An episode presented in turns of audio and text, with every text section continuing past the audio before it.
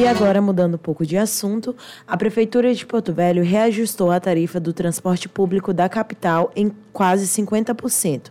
Mas atenção, porque tem diferença para pagamento no dinheiro e com cartão do transporte público. O Jefferson Carvalho tem as informações. O reajuste foi anunciado na última semana pela Prefeitura de Porto Velho. O valor do reajuste para o transporte público da capital representa um aumento de quase 50% no valor da tarifa que sai de R$ 4,05 para R$ 6,00. De acordo com a Prefeitura, o reajuste passa a valer a partir do dia 15 de dezembro.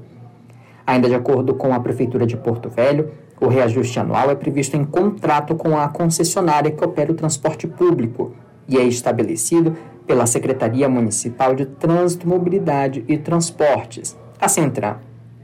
Os usuários do cartão Concard terão uma tarifação diferente da cobrança feita em dinheiro. A partir do dia 15, os valores serão os seguintes: R$ 4,50 para quem usa os cartões nas modalidades Cidadão e Vale Transporte, R$ 2,25 para quem usa a modalidade Estudante, além da gratuidade para idosos, pessoas com deficiência e acompanhantes de pessoas com deficiência. Vale lembrar que o município não reajusta a tarifa do transporte público pelo menos desde 2020, quando a tarifa passou a ser de R$ 4,05. A prefeitura informou ainda que optou pelo reajuste para garantir o equilíbrio econômico-financeiro do contrato com a prestadora de serviços. Jefferson Carvalho, para a CBN Porto Velho.